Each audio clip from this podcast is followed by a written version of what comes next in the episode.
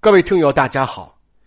今天开书之前呢，我要先说一件大事就是从今天开始啊，咱们这部作品要正式复名为《丁火生猜眼石头记》，所以叫复名啊，是因为一开始我给这部作品起名字的时候用的就是“猜眼”两个字，就是猜测的猜，演绎的演。大伙看我压图的这方印章啊，这刻的其实就是这两个字。说这就是后来呀，有朋友提出来猜眼不太好理解，然后我一时立场动摇，我就改成破解了。但是今天我们听友群里发生了一件事儿，促使我把这名字又改回来了。就说我们有位听友叫阿水啊，他就说说有个人说开个专题叫“深度解读红楼梦”。但是这满嘴都是错别字儿啊，李纨都念成李直了，所以这个很可笑啊。但是他刚一说完，马上有人就反驳他说：“你不应该笑，应该允许人家犯这错误。”我们群里为这事儿还展开了激烈讨论。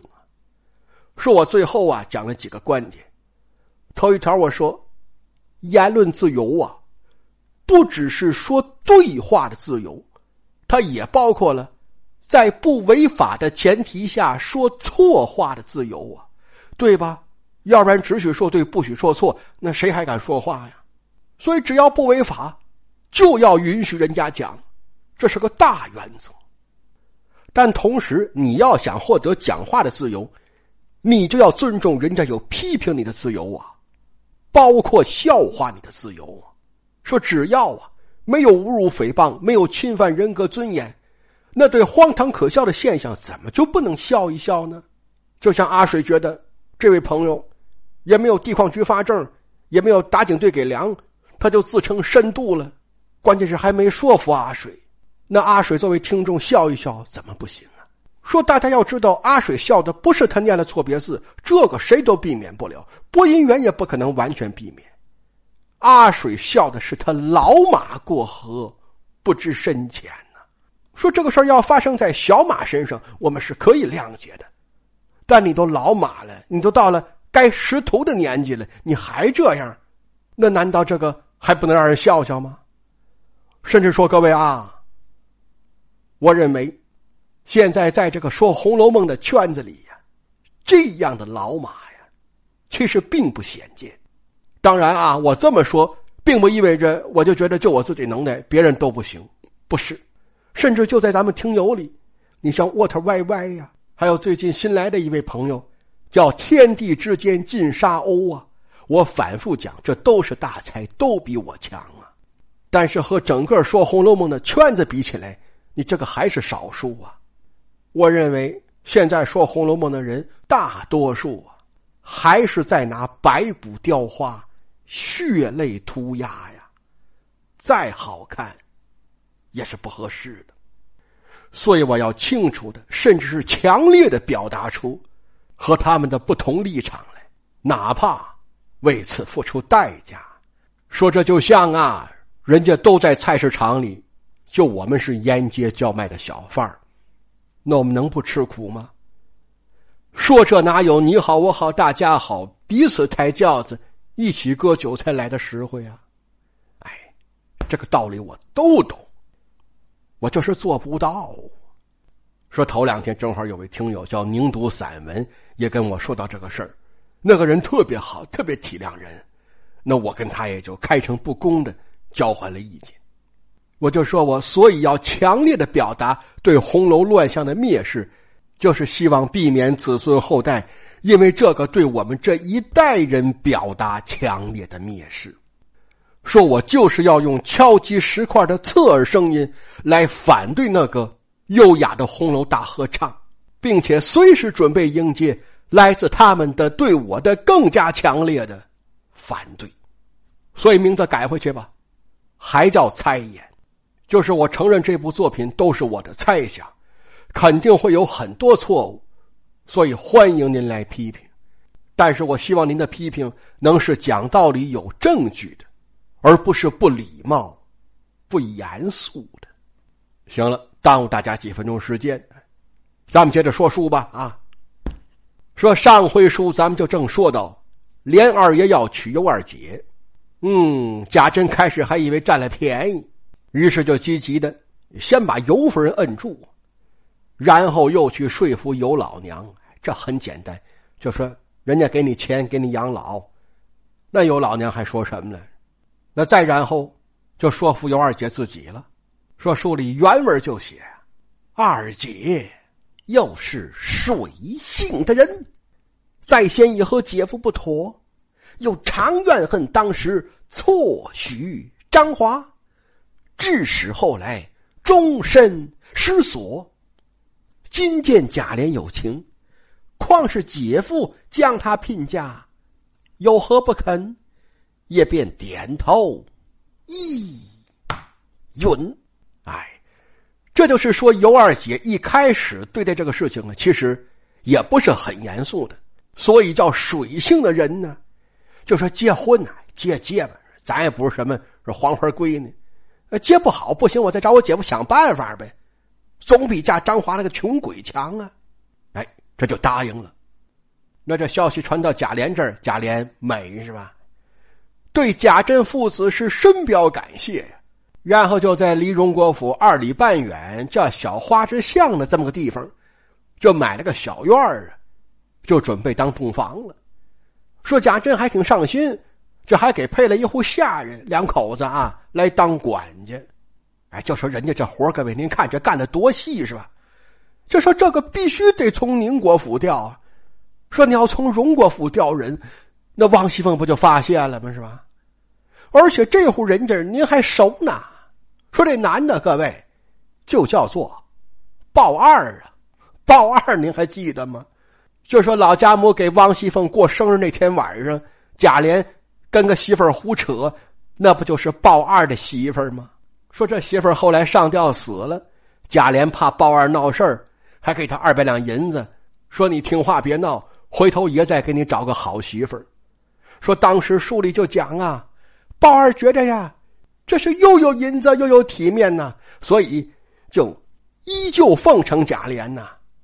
就因为这个，咱那集的题目就起了个“活王八喜卖死老婆”呀。那现在一看，人鲍二可不就又娶上新媳妇了吗？这贾珍把他们派到贾琏这小院里当管家来，还算知人善任呢。就人跟贾琏这玩意儿，你就好歹算办了亲戚呢啊。出去跟人一学，说我们二爷那是我。前妻的男朋友，这多光彩呀，是吧？满脸放绿光啊啊！提起人挺好，留着用吧。嗯，说这剩下的买家具、搞装修，咱就不说了。就就就最关键一条啊，就是还得找张华退婚去呢，也还得换产权证呢。说张华呀，对这个事儿啊是不老愿意的，但是架不住他爸爸愿意呀。说张华他爸爸一看贾琏出了二十两银子，那还说什么呀？说你再说多了，人家一会儿反悔了，落价了呢。所以屁颠屁颠就答应了。那这个就万事俱备了，是吧？贾琏就选在了初三日，高概率就是七月初三。贾琏跟尤二姐就进了洞房了，那尤老那尤三姐也就跟过来了。结果，这真是出乎意料，尤二姐做梦也没想到。贾琏还真把他当回事儿啊！书里原文写，贾琏对尤二姐是越看越爱，甚至都不知道怎么奉承她才好了。贾琏干脆就命令说？这小院里所有下人就不许叫什么二三的，因为他这不是小老婆吗？就叫奶奶，这就是关起门来就给了尤二姐正妻的待遇了，好嘛，各位，各位你要知道尤二姐。家庭环境不优越呀，成长条件挺艰苦啊，从小没人把他当宝看呢。就说贾珍、贾蓉还有别的浪荡公子围着他们转，那咱说不好听话，那不也得是为了就挣点钱吗？所以他在那个时候他是感觉不到被尊重的呀。但现在突然一下子这么好个贵公子啊，又年轻又漂亮又体面，这真对我这么好吗？说不信。不信，贾琏可把这些年他从王熙凤手里扣的那点私房钱，全都交给尤二姐管了。你就说这不把尤二姐吓着吗？这就叫幸福过敏，你知道吗？这都有点不适应了呀。所以各位，尤二姐的心态从这会儿开始，慢慢发生改变了。啊，但是啊，这这，但是这个这男男女女这个玩意儿吧，他这玩意儿不是一个人改变，他他他就行的呀。说他这改变了，嗯，贾珍还没改变呢，贾珍还惦记他呢。说这个贾珍呐，在庙里守他爸爸守俩月了，你这玩意儿也也想换换口味呀，哎，所以就找个机会嘛，就进了城了，就回了家了，就偷摸就就奔这个小院来了。说临来之前呢，还知道先派小厮去打听，说去看看梁二爷在不在啊？小厮看完说不在。贾珍说行啊，这就叫。天助我也啊！贾珍就溜达过来了，说：“这个贾珍进来，先看了尤老娘和尤三姐啊，因为人家这二姐跟贾琏人是两口子是吧？那丈母娘跟小姨子那不能住洞房里去是吧？所以尤三姐跟尤老娘单住一屋啊。然后二姐听说贾珍来了，这才从自己房里出来，哎，见面四个人坐一起喝酒啊，四个人喝。”特别是有老娘也在，贾珍就只能扯些个没用的，就说你们新婚燕尔啊，还要把精力用在学习生产上啊，要抓好计划生育，就这个呗。尤二姐自然知趣儿啊，二姐喝了两杯，就喊尤老娘说：“妈，你来，我我有事跟你说。”娘俩就给人家就就腾了地方。书里原文说呀，说贾珍便和三姐挨肩擦脸，百般。轻薄起来呀！说这原本呢，地上还站几个小丫头呢。说一看这个，你这这也没法待了，也就出来了。出来上哪儿啊？上厨房了。厨房里呀，鲍二两口子，还有贾珍随身带俩小厮。哎，人家在这儿也喝着呢。哎，就他们也来凑热闹来了。结果你这鲍二是个木头脑袋，鲍二还说呢：“哎，说说说说，你们怎么脱岗啊？啊，这个主子要是喊人。”身边没有伺候的还行了，鲍二媳妇儿眼一瞪说：“你闭嘴！你精神病啊你！你叭叭叭叭叭，好嘛，没法学啊！谁愿意看谁自己看书去，这全是虎狼之词啊！那那骂人都骂出花来了都啊！这书里就说这个鲍二啊，是靠老婆发迹的，这也叫发迹呀？这反正就是干个俏活吧，挣个好钱吧，哎，这都是借老婆光啊！”自己呢，好像也没有什么就拿得出手的，老婆跟自己得什么好也没得着，嗯，所以自己干脆就除了挣钱喝酒，别的一概不管啊。贾琏也不管他呀，是吧？也也不派活也没有工作量，什么也没有，就白养个闲人啊。说你呀，你就活着就行，是吧？你你就让这娘们有个老公，哎，就就行了。所以这个鲍二书里原文写啊，叫视妻如母啊。就是把媳妇当成娘那么供着呀，百依百顺呐，所以这吃也吃好了，喝也喝好了，再挨一顿骂，哎，那就高高兴兴就睡觉去了，人家就一点都不生气呀。说各位，就这个胸怀，你这玩意儿是不是奇葩？哎，咱们按下他不表吧。说就在这时啊，叭叭叭，有人叩打门环哟。鲍二媳妇心里就咯噔一下，说：“说这么晚，这这是谁呀？”起身开门呐，打开一看呐，不是别人呐，正是贾琏呀。说这鲍二媳妇好，这脸上就开始抽筋了啊！说这哭也不是，笑也不是啊！这这这这二爷来了，说这大爷这正在西院呢。哦，贾琏倒是没表示出吃惊来。因为这个事儿，都在意料之中啊，就是早一天晚一天，哪天撞着的事儿了。贾琏点点头啊，别吵，把我马拉过去拴好啊。他自己就奔了卧房了，就是他跟尤二姐那个洞房。哎，进来一看，尤二姐、尤老娘都在。说这娘俩一看贾琏，自己脸上就先不好看了，不好意思是吧？那是个违法乱纪的活动啊。再说这前科劣迹有尤二姐一份啊，这事儿一提起来。尤二姐脸上有无光啊，结果贾琏还挺好，贾琏装不知道有这个事儿啊，说给我准备酒饭，我得喝点啊。尤老娘说：“那姑爷你吃吧，我不饿，我我歇着去了啊。二十多间房啊，俩姑娘各忙各的，也不耽误她睡觉是吧？”哎，老太太躲起来了，可这贾琏跟尤二姐刚把酒杯端起来，就听这屋外稀溜溜溜溜溜传来骏马嘶鸣啊！你这就是人能装傻，马装不了啊！这就是贾琏那个小童啊，叫龙儿龙啊，装聋作哑的小孩啊，装看不见的小孩哎，蛮王熙凤的小孩龙儿啊。说龙儿这不牵着贾琏这个马奔了后院马棚吗？结果到这儿一看，好里面。贾珍那个马已然拴在那儿了，你那那还能瞒得了吗？然后这两匹马拴一个槽子上，谁也不服谁，你这就干起来了，就啊，这就让里面人就都听着了。哎，这尤二姐心里就更难受了。说就是那个马呀，那个畜生啊，这他还知道他那个地盘不能让别人占了，一个庄子上不能拴两匹马呢。看你看我这小院那那就同时招待这两个男人呢，是吧？然后他俩各喝各的，都挺嗨，谁也不当回事你这玩意儿这还挺有包容心的啊。可这玩意儿是长久之计吗？就说今天贾珍是挺给面子，看我新婚燕尔啊，没招惹我，直接奔三妹那去了。那你知道他明天来不来啊？他下个月来不来呀？怎么这哥俩老能这么各喝各的，就都不当回事儿啊？那这算比马强啊？还是算就连畜生都不如啊！说尤二姐一想到这个，心情就很复杂呀。可结果你他这一发愁啊，再喝点酒，哎呀，这个从里到外这个气质还挺特别。你这玩意儿还把贾琏给看高兴了，贾琏就要上手。贾琏就说：“说人人都说我们那个母夜叉好看呢，就是王熙凤啊。可要我看，这连给你。”提鞋他都不配呀！哎，二姐就说说好看有什么用啊？我光好看，我可不算好人呐。所以呀，还不如难看呢。一句话把贾琏造一愣。贾琏说：“你什么意思呢？啊，我怎么有点就听不明白呀？”尤二姐一摆手啊，就就说不用装傻了。说谁傻呀？你傻呀，还是我傻呀？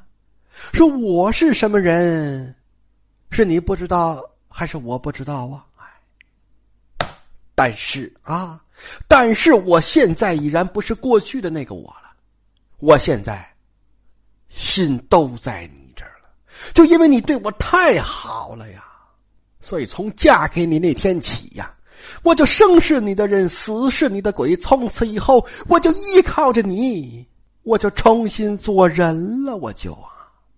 哎，说我现在真是深深的能够体会到啊，这种生活的幸福和快乐呀。但我体会这个越深，我就越担心我妹妹呀。就说她可没有我这么幸运，能遇着你这样的人，能够改变命运呐。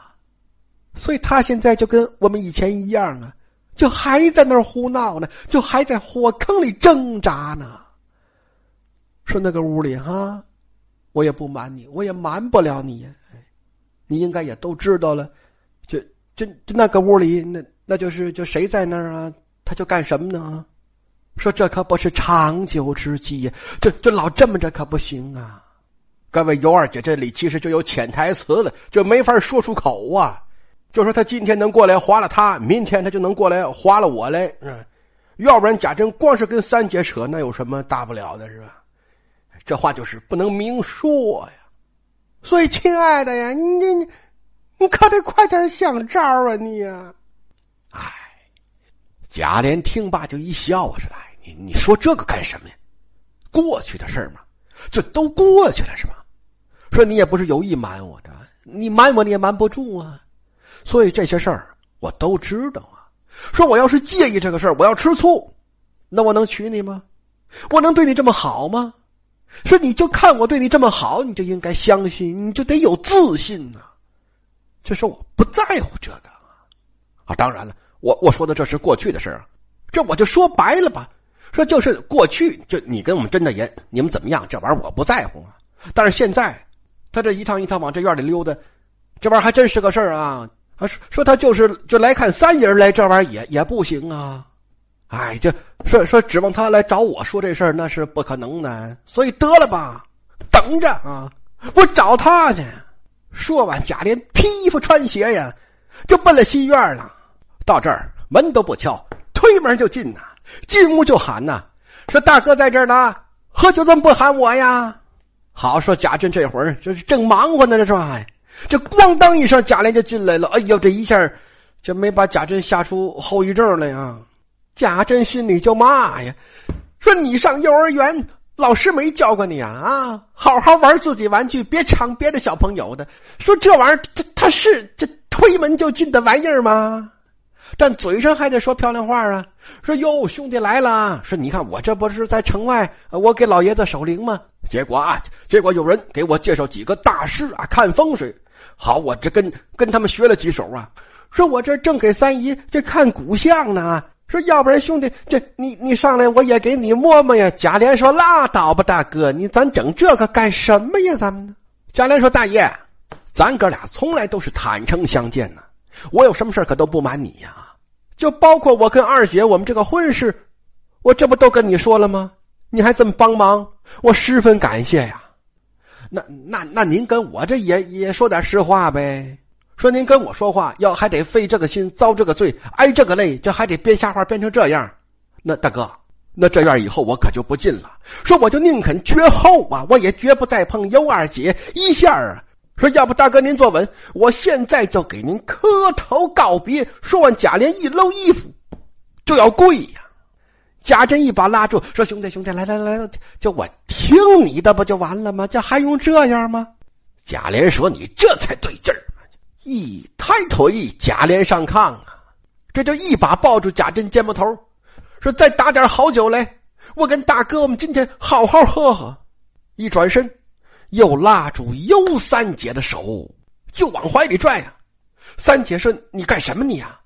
贾琏说：“你这个你这还问干什么？多多余，说就干你们刚才干那个呗啊。”说就就就行，你们喝，你就不能陪小叔子喝点啊？说你就过来吧，你呀！谁想三姐把眼一瞪啊，说少来这套啊！说你想玩是吗？啊，哼！可我就怕老娘真玩起来，你小子没